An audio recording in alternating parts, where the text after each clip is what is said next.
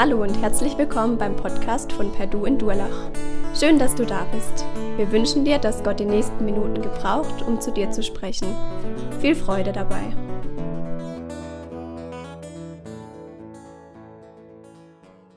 Aquila und Priscilla ist heute unser Thema. Aquila und Priscilla. Priscilla ist der Name, der sich auch heute bei uns ganz gut durchsetzt.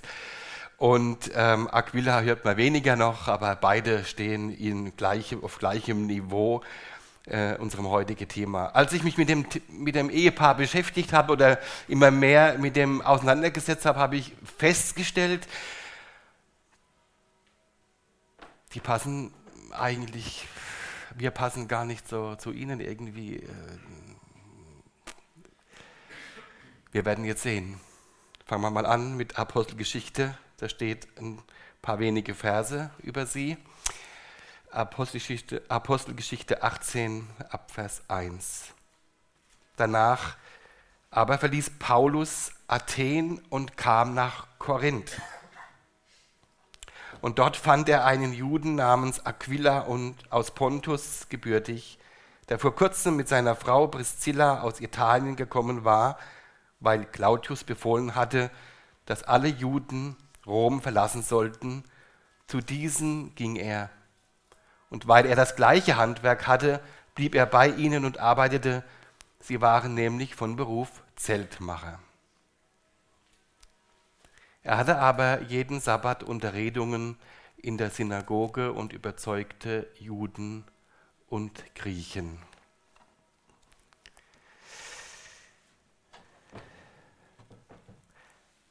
Die beiden aus Rom vertrieben. Claudius hat damals wegen einem ja, Auseinandersetzung den Menschen, die Christus angehörten, hat er geboten, sie sollen doch Rom verlassen. Also das war wohl ein junges Ehepaar, gehe ich mal davon aus, haben sich unter Paulus bekehrt und sind dann eben geflohen oder sind umgezogen nach Korinth waren Zeltmacher, also ein bodenständiger Beruf, war vorhin interessant, habe das gehört, der Raphael, der hat, ne, der, der Fabian, Entschuldigung, der hat gesagt, jetzt bauen wir da unten mal unsere Zelte auf. Das sind so alte, schöne Begriffe, die kommen von daher und äh, bringen uns das auch bildlich etwas näher. Ja, und der Paulus, der stößt hier auf die beiden in Korinth und schließt eine Freundschaft, eine Freundschaft, wie wir dann später merken, die ein ganzes Leben lang hält. Und er war nicht nur dort bei ihnen, sondern er war auch der, der das Evangelium am meisten publiziert hat zu seiner Zeit und war natürlich dort und sie haben sich durch ihn auch das Evangelium weiter vertiefen lassen. Und dann hat er nicht nur dort bei ihnen gewohnt, sondern er hat auch mit ihnen zusammengearbeitet. Er war Zeltmacher von Beruf und hat sich seinen Lebensunterhalt oder die Finanzierung seiner Missionsreise äh, damit auch erarbeitet. Immer mit der Absicht, weiterzuziehen. Regelmäßige Termine hatte er, regelmäßige Unterredungen, in der Synagoge hielt er sich auf und er überzeugte viele zum Glauben an Jesus. Das ist so, so ein Markenzeichen von Paulus. Und gerade das Arbeiten, Beruf und Dienst, das kennen wir heute gar nicht mehr so. In der Regel ist man entweder Pastor, Prediger oder man ist Automechaniker. Und beides zusammen, heute überlegt man sich sogar in, in, Gemeinden und Gemeinschaftsverbänden, auch weil man nicht immer alles finanzieren kann, inwieweit ein Pastor nur zum Teil angestellt wird, 50 Prozent Prediger, Pastor, 50 Prozent noch im Beruf. Und man merkt, zwei Arbeitgebern dienen, ist nicht so einfach. Paulus macht uns hier was vor, was einfach in unser Schema heute gar nicht hineinpasst. Und er selber arbeitet immer wieder, um sich selber zu finanzieren, selber zu unterhalten. Einmal sagt er markante Worte im, Worte im Thessalonicher Brief, da sagt ihr, ihr wisst ja selbst, wie ihr uns nachahmen sollt, denn wir haben nicht unordentlich unter euch gelebt. Wir haben auch nicht umsonst bei jemand Brot gegessen, sondern mit Mühe und Anstrengung haben wir Tag und Nacht gearbeitet und niemand von euch, um niemand von euch zur Last zu fallen. Nicht, dass wir kein Recht dazu hätten, sondern um euch an uns ein Vorbild zu geben, damit ihr uns nachahmt. Denn als wir bei euch waren, geboten wir euch dies, wenn jemand nicht arbeiten soll, der soll auch nicht essen. Wir hören nämlich, dass etliche von euch unordentlich wandeln und nicht arbeiten, sondern unnütze Dinge treiben. Das ist schon eine harte Aussage. Wir hatten einen alten Nachbar, ist mittlerweile gestorben, hieß Max. Da bin ich mal bei ihm gewesen, da habe ich gerade gefespert. Und ich habe gerade angefangen und hat ganz wenig gegessen. Es war ein Mann, groß und kräftig. Und habe gesagt, sag mal, bist du schon satt? Sagt er, nee, aber ich habe heute nichts gearbeitet. Weißt du, dann braucht man nicht so viel zu essen. Also hat mich schon, hat mich schon beeindruckt ein bisschen. Diese innere Haltung, dieser Respekt. Ich möchte aber hier nicht unbedingt jetzt auf das Essen eingehen, sondern ich möchte eher abzielen auf die, die, unnützigen, die unnützen Dinge, die er dir anspricht gibt ja schöne Redewendungen in unserer Zeit. Ich arbeite, um zu leben. Das sagt man ja gerne. Arbeite, um alles zu finanzieren. Dass ich in Urlaub kann. Ich arbeite, um zu leben. Wenn ich abends heimkomme, dann lasse ich raus. Ja. Oder ich lebe, um zu arbeiten. Solche gibt es auch. Die kommen gar nicht mehr raus aus dem Geschäft. Die leben wirklich nur, um zu arbeiten. Und so bei Bauern hat man früher oft gesagt, auf dem Grabstein sollte stehen, er war ein Ackergau oder so irgendwas. Ja? Und bei Aquila und Priscilla und beim Paulus sehen wir was ganz anderes. Nämlich sie verwenden ihren Beruf, um Werbung zu machen für ihren Glauben. Beides lassen sie nebeneinander laufen. Ich würde sagen, denen ihr Motto war, ich arbeite, um zu dienen oder ich arbeite, um Jesus zu bezeugen. Eine ganz andere Ausrichtung des Lebens. Paulus war ganz klar, war ihm war ganz klar, dass er zum Dienst berufen ist. Zum Dienst Jesus zu verkündigen. Und es gibt im Berufsleben Möglichkeiten und ich denke, dass es heute noch ist, selber, wenn man so im Gemeinschaftsverband tätig ist, ist man oftmals weit weg von anderen Betriebsstrukturen. Aber Beruf gibt es auch Möglichkeiten, Jesus zu bezeugen. Mich fasziniert ähm, eine Absicht von einem unserer Pastoren, der gerne genau dieses Modell, was hier Aquila und Priscilla leben, auch in seinem Leben verwirklichen möchte. Er möchte eine Werkstatt für Autos einrichten, und möchte so Kontakte bekommen zu Menschen, mit ihnen sprechen über ihr Leben und über den Sinn des Lebens, über Jesus Christus. Das finde ich, find ich echt genial. Und wir denken, das ist ein bisschen komisch, ne? Was bringt denn das? So, wir sind sowieso so, wir denken wir immer, was kommt dabei raus? Wenn ihr uns so mal wenn wir uns mal so überprüfen, auch uns im christlichen Bereich, da, da wird viel eingesetzt und man guckt aber schon, was guckt da unten raus? Dienen heißt nicht zu gucken, was unten rausguckt, sondern dienen heißt zu erwarten, was Jesus daraus macht.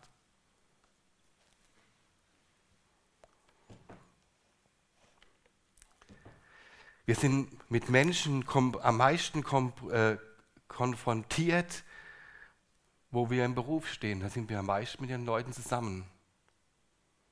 Ich habe ja Frauen im Büro, ne? bis jetzt sind es nur Frauen. Hat mal jemand zu mir gesagt, du bist länger mit diesen Frauen zusammen als mit deiner eigenen Frau. Das stimmt.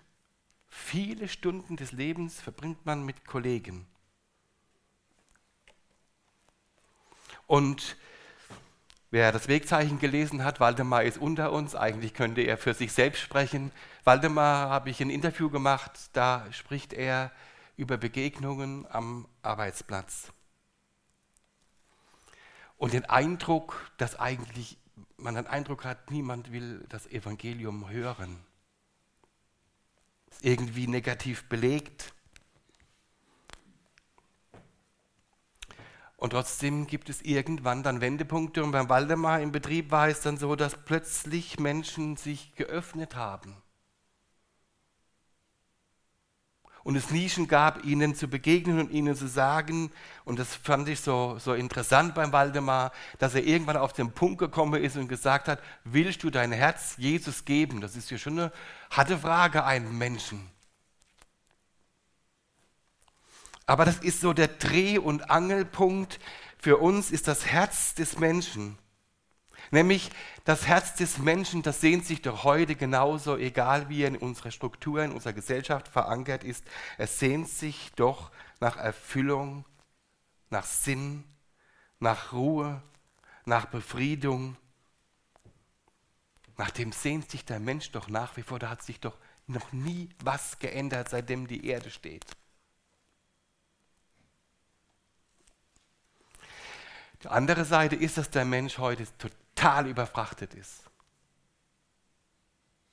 Mit den Angeboten, die er hat, die Informationsflut. Aber er ist auch nicht nur überfrachtet mit den vielen Hobbys und dem Engagement in vielen Bereichen, in denen man sich engagieren kann. Er ist auch überfrachtet mit Schuld. Die wird aber überstrichen. Überfrachtet mit Versagen und auch überfrachtet mit zerrütteten Situationen und lebt in, dort in der Gefangenschaft. Nur ist die Frage, wie kommen wir an die ran? So einfach lassen, lassen sich die Leute nicht einladen. Wenn ich in, ein, in meine Nachbarschaft gucke, dann brauche ich brauch gar nicht weit zu laufen. Ne? Das sind drei Schritte, was da für Nöte sind direkte Nachbarn. Die einen nehmen ständig Medikamente, weil sie Angst haben, sie kommen nicht durchs Leben. Nehmen sie Psychopharmaka. Wenn einer krank ist, werden zwei Krankwagen gerufen, weil der andere dann gleich auch krank wird. Da lacht man ja so ein bisschen. Der andere trinkt, weil er mit seiner Krebskrankheit nicht zurechtkommt. Und so könnte ich eins ums andere sagen und ich komme mit ihnen ins Gespräch. Und es ist so schwierig. Und ich merke, wichtig ist es, langen Atem zu haben für diese Menschen. Geduld zu haben, sie zu begleiten, einfach mal da zu sein.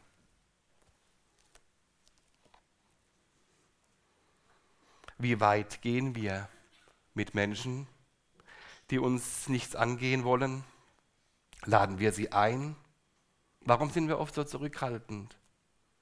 Wo wir doch wissen, jeder Mensch braucht Jesus. Gerade in unserer Zeit. Und wisst ihr, was für mich so, so tragisch ist in unserer Zeit? Dass der Name Jesus so an die Seite gedrängt wird. Und wir oft so das so ein bisschen über uns ergehen lassen. Heute haben wir auch den Gottesdienst im Namen unseres Herrn begonnen. Und für uns ist das alle ziemlich klar. Jesus ist die Mitte. Auf Jesus kommt es an. Aber für den Rest der Welt ist das nicht mehr so klar. In vielen Gottesdiensten wird Jesus gar nicht mehr erwähnt. Da geht es um den guten Gott oder Muttergott. Eben der Name Gott wird oft in den Mund genommen. Auch spricht man beim Christentum und Islam von dem gleichen Gott. Auch in der Ökumene geht es nur um Gott. Dabei wissen wir von der Schrift und von Paulus und von Aquila und Priscilla, es geht um Jesus. Einzig und allein um Jesus.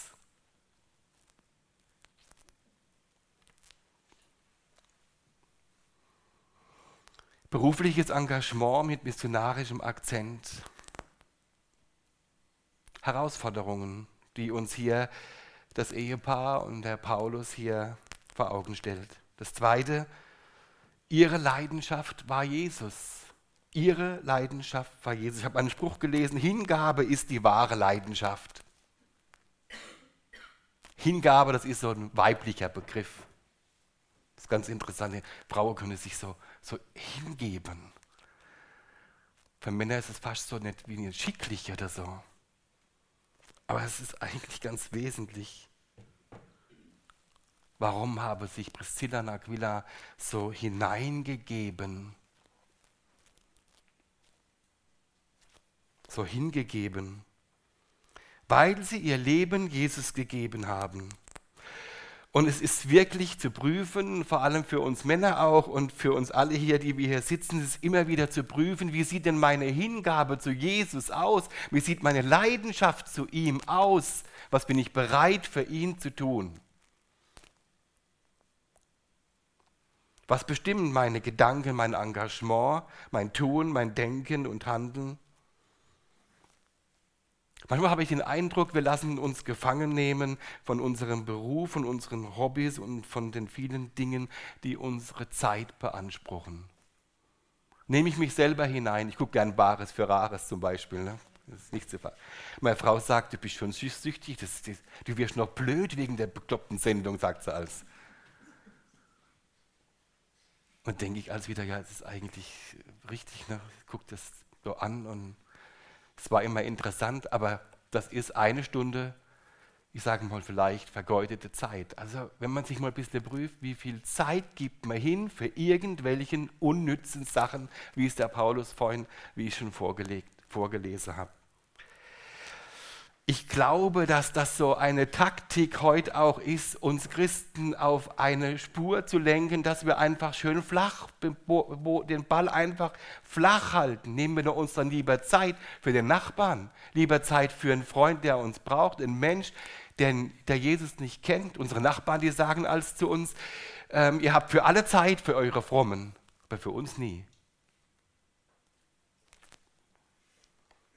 Wie sieht mein Engagement aus in meinem Leben für Jesus?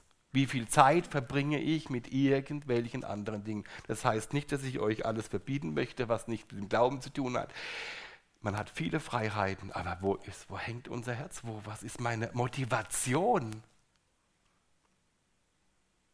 Und ich bin immer wieder von Paulus begeistert, wie er das Evangelium, wie er sagt, ich muss weiter, ich muss nach Jerusalem, ich muss, ich muss denen vom Evangelium, ich muss die davon überzeugen. Wir sitzen ruhig im Gottesdienst, ruhig im Büro, ruhig daheim. Wir treffen uns in unseren eigenen Kreisen, sehen uns noch einander, was auch wichtig ist, aber den anderen sehen wir nicht mehr. Die Leidenschaft für Jesus beginnt dort, dass ich sehe, dass der andere Rettung braucht. Dann waren sie zum Dritten, sie waren gastfreundlich, öffneten ihr Haus für andere. Der Paulus lebte bei ihnen, wahrscheinlich noch viele andere. Sie teilten ihr Leben mit ihm. Hier kann man wohl sagen, bei den beiden, als ich Paulus beherbergt habe, da gibt es den schönen Spruch in Hebräer 13, vernachlässigt nicht die Gastfreundschaft, denn durch sie haben etliche ohne ihr Wissen Engel beherbergt. Das ist wunderschön. Ne? Und wenn ich so uns ansehe als Ehepaar, und was Gastfreundschaft betrifft, dann ist das schon, hat schon einen hohen Stellenwert für uns, dass wir gastfrei sind. Aber wir hatten auch mal Gäste, die sind gar nicht mehr gegangen.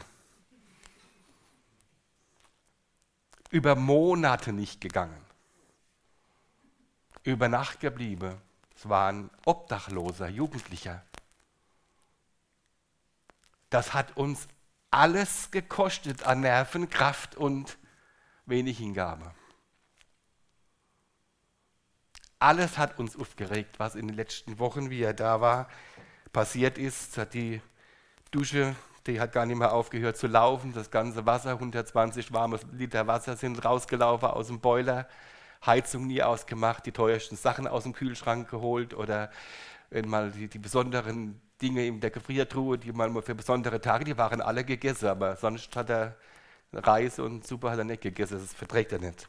Also auf jeden Fall, es war eine riesen Herausforderung für uns. Als ich mich heute oder als ich mich die Tage vorbereitet habe, und ist mir das so in den Sinn gekommen, Mensch, habe mir da wirklich alles richtig gemacht? Hätte man nicht doch mehr aufbringen sollen? Einige Monate später hab ich, haben wir ihn getroffen, hier auf dem Weihnachtsmarkt in Durlach.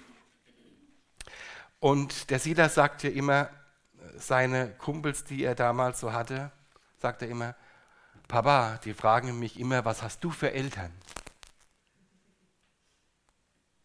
Die merken das. Wo kommst du raus? Warum haben die uns gekocht? Wenn ich als reingegangen bin ins Zimmer und habe gesagt, wollte einen Kaffee oder einen Kuchen, da habe ich erstmal nichts gesagt. Ne?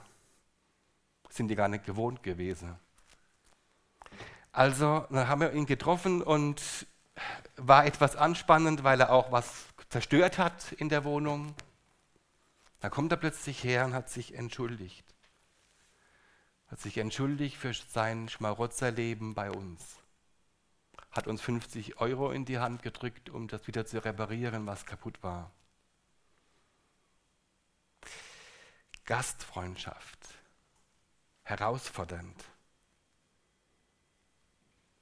Aber vielleicht wieder neu aufzugreifen, neu zu lernen. Die schönsten Begegnungen, muss ich euch sagen, sind immer die, die spontanen Begegnungen, wenn jemand zu Besuch kommt, ohne dass man verabredet ist. Ich kenne das von der Pfalz hier überhaupt nicht, da geht man hin, ne? da geht man einfach hin zu Besuch. Hier in Baden wird das alles organisiert. Da muss man sich anmelden, muss Termine machen und ach du liebe Zeit.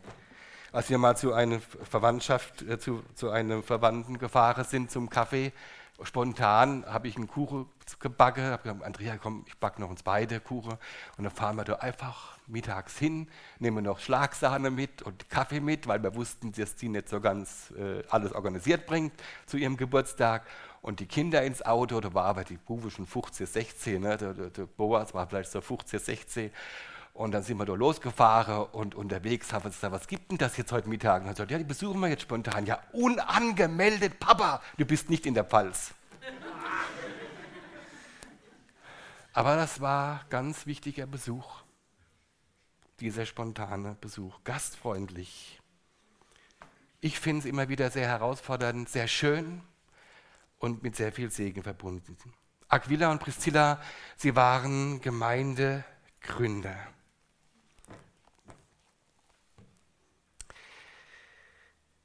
Im 1. Korinther 16, da lesen wir, dass sie eine Hausgemeinde haben und Paulus lässt sie grüßen. Und Hauskreise, will ich mal sagen, was war ein Hauskreis, will ich sagen.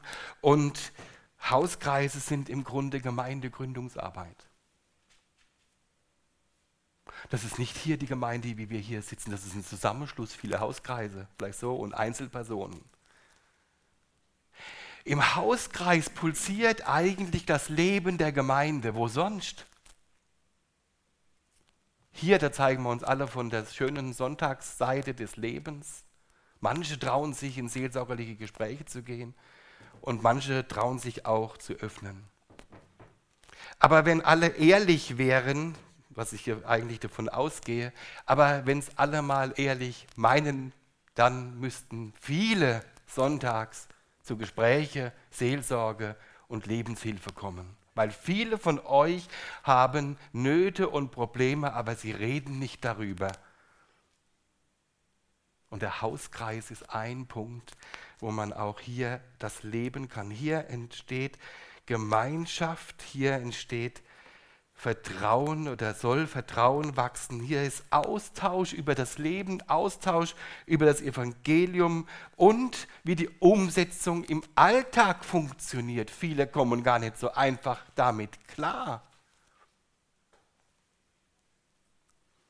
Mut und Zweifel offen anzusprechen. Wo soll das geschehen? Wie im Hauskreis oder in Zweierschaften oder in Gebetskreisen, in Kleingruppen, wie wir es hier in unserer Gemeinde nennen. Die Kleingruppen sind die, sind die Gründungsarbeit, dass wir hier so zusammenkommen können und Gemeinde leben können. Hauskreise und Kleingruppen sind für mich der Wohnort, wo Glaube gesund wachsen kann. Ich bin froh um unseren Hauskreis. Wir machen nicht jeden Dienstag Bibelarbeit. Nicht, dass er denkt, weil der Gunther da drin ist, wird jeden Dienstag Bibelarbeit gemacht. Wir reden immer ganz normal über das Leben, über die Fragen, über die Geschehnisse in dieser Welt, über Politik. Diese Woche waren wir mal auf dem Turmberg und haben genossen, wie schön Karlsruhe ist, Durlach ist. Wir brauchen gar nicht in den Urlaub zu fahren. Gemeinschaft miteinander erlebt.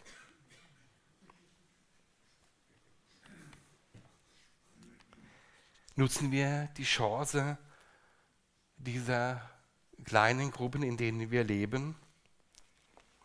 Das wünsche ich euch jedenfalls. Aquila und Priscilla waren hier sehr aktiv. Und es waren nicht nur Juden in diesem Kreis. Da werden die Heiden angesprochen. Das war, richtig gemischt. Und sie waren Wortvertiefer. Ich habe gar nicht gewusst, was ich anderes Überschrift, äh, andere Überschrift zu finden. Ne? Aber die Vertiefung des Wortes, das ist so ein pietistischer Begriff. Das muss man einfach sagen. Sonst, sonst kommt der Vergessenheit. Und da lesen wir weiter im äh, Apostelgeschichte, wie das so vonstatten ging. Aber ein Jude mit Namen Apollos aus Alexandria gebürtig kam nach Ephesus, ein beredter Mann, der mächtig war in den Schriften. Dieser war unterwiesen im Weg des Herrn und feurig im Geist. Er redete und lehrte genau über das, was den Herrn betrifft, kannte aber nur die Taufe des Johannes. Und er fing an, öffentlich in der Synagoge aufzutreten. Als nun Aquila und Priscilla ihn hörten, nahmen sie ihn zu sich und legten ihm den Weg Gottes noch genauer aus. Kennt ihr solche Menschen, mit denen ihr zusammen seid, die das Wort einem auslegen? Ich merke, dass wir uns über vieles unterhalten, aber doch am wenigsten über das Wort. Vielleicht mal eine neue Anfrage, dass wir hier wieder anfangen müssen, uns mehr über die Inhalte, das, was uns geschrieben ist, auszutauschen. Dass es lebendig wird in unserem Leben. Und nicht nur über, über irgendwelche Alltagsdinge sich sonntags mittags zusammensetzt, sondern das Evangelium als Grundlage nimmt. Für mich sind die, die schönsten Austausche im Hauskreis wirklich die Abende, wo wir uns mit der Bibel beschäftigen, muss ich euch sagen. Weil ich immer wieder fasziniert bin, was so jeder denkt und was so jeder rauszieht. Wenn ich allein überlege, was man von Aquila und Priscilla hier einfach so rausziehen kann von ein paar, von sechs, sieben Momenten, die in der Schrift erfasst sind von den beiden was uns der Geist offenbaren will. Vertiefung des Wortes finde ich ganz wichtig, weil letztlich ist nicht der Glaube allein an Jesus, der uns hält, sondern der hält uns sicher, Entschuldigung. Es ist auch, auch die Inhalte, das, was uns in der Schrift vermittelt ist, das ist das, was uns auch trägt uns Mut und Zuversicht zuspricht. Ich muss weitermachen. Sie waren Begleiter, Wegbegleiter.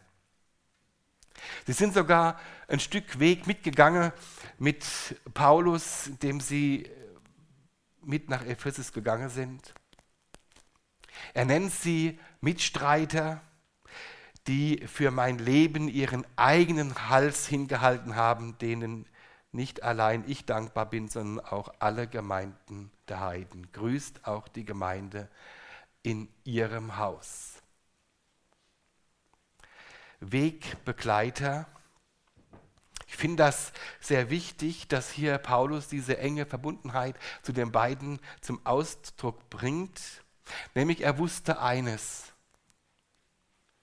dass sie für ihn beten, dass sie ihn unterstützen, dass sie sein Leben und seinen Dienst begleiten. Und da mache ich einen Unterschied zwischen Privat- und Frontchristen. Die Frontchristen, das sind die, die an der Front stehen und das Evangelium verkündigen.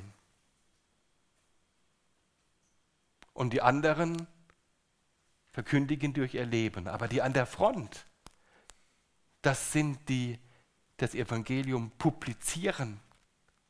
Das sind die, die, die, wie soll ich sagen, die Repräsentanten und die sind ganz besonders angefochten, ganz besonders in unserem Land. Und auch die Missionare. Und da kann man jetzt alles hinzuzählen. Paulus war ja ein Missionar. Die brauchen unsere Unterstützung. Das kommt hier ganz, ganz klar zum Ausdruck. Sonst würde Paulus es nicht immer wieder aufnehmen in seinen Grüßen, wie wichtig ihm das ist. Und sie waren, das ist der letzte Punkt, sie waren flexibel. Und das sind wir Deutschen nicht. Sie musste von Rom weg, sie musste von Korinth oder sind von Korinth weiter mit ihm nach Ephesus, Ephesus und später lesen wir, dass sie wieder in Rom waren. Also denen war es nicht so wichtig, wo sie waren. Bei uns ist das ganz wichtig, wir zementieren uns ein. Wisst ihr, was die größte Publikationsbremse unserer Zeit ist in Deutschland, was das Evangelium betrifft? Ich sage es mal ganz vorsichtig. Gemeindehäuser bauen, Prediger finanzieren, Geld sammeln. Sind Publikationsbremsen des Evangeliums. Damals gab es nur den Tempel. Und sie haben angefangen, sich in der Häuser zu treffen. Es war alles etwas anders, klar. Wir haben heute, ich bin froh um unsere Gemeindehäuser, aber jetzt müssen wir uns auch mal irgendwo vielleicht sagen lassen, wo setzen wir so unsere Prioritäten wo nimmt, nimmt uns dieser Status aber bremst uns dieser Status aus, das Evangelium zu verkündigen? Es gibt Gemeinden, die mieten Gemeinderäume an, weil es leichter ist. Nur mal so nebenher gesagt. Die Botschaft, und das ist der Grund der Flexibilität, der Christen, die Botschaft hat keine Grenzen.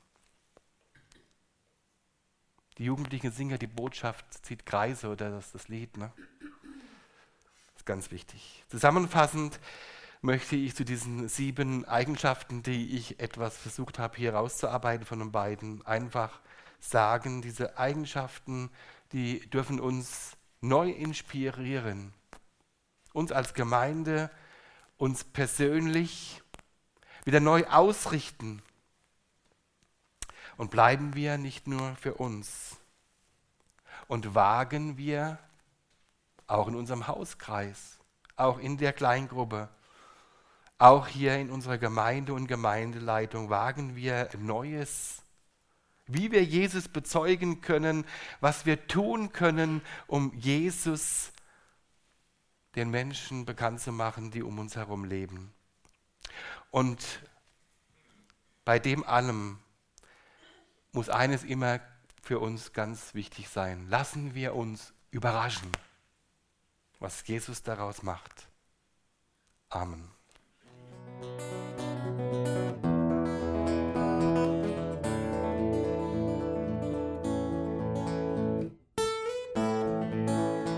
Wir hoffen, der Podcast hat dir weitergeholfen. Falls du noch Fragen hast, besuche gerne unsere Homepage unter www.per-du.church. Hier findest du alle wichtigen Infos zur Gemeinde und zum Glauben. Tschüss und bis zum nächsten Mal.